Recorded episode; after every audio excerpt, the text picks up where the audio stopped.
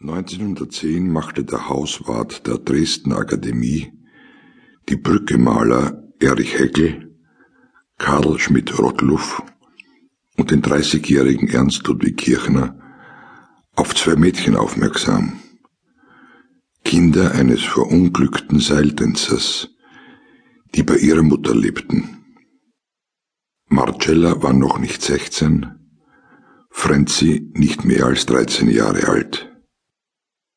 Sie wurden von den Malern zu den bei Dresden liegenden Moritzburger Seen eingeladen, um gemeinsam auf der Suche nach ursprünglicher Form und einfachem Leben den Sommer zu verbringen.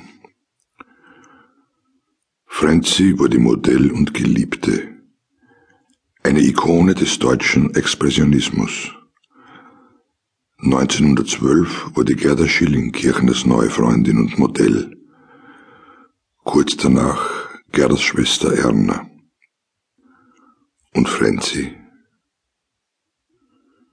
Sie hat kein Licht gemacht, steht da, lässt die Arme hängen, die Tränen rinnen einzeln über ihre Wangen und sie wischt sie nicht fort.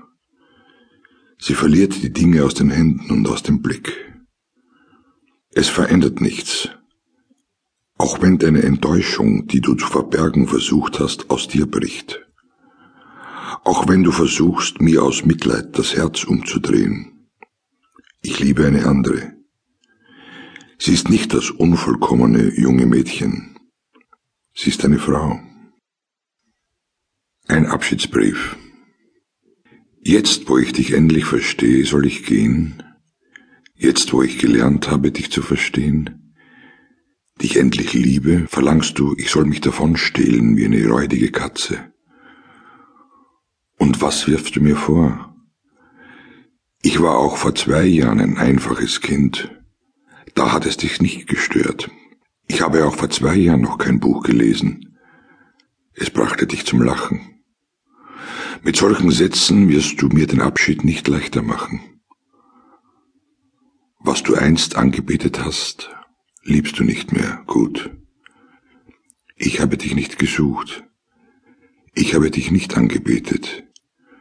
Und ich habe dich nicht geliebt. Ich kannte Liebe gar nicht. Ich will, was damals geschehen ist, auch nicht Verführung nennen. Du hast mir Sand in die Augen gestreut, mich fest an der Hand gehalten. Was du von mir verlangt hast, fiel mir nicht leicht. Ich dachte wirklich, das alles gehört dazu,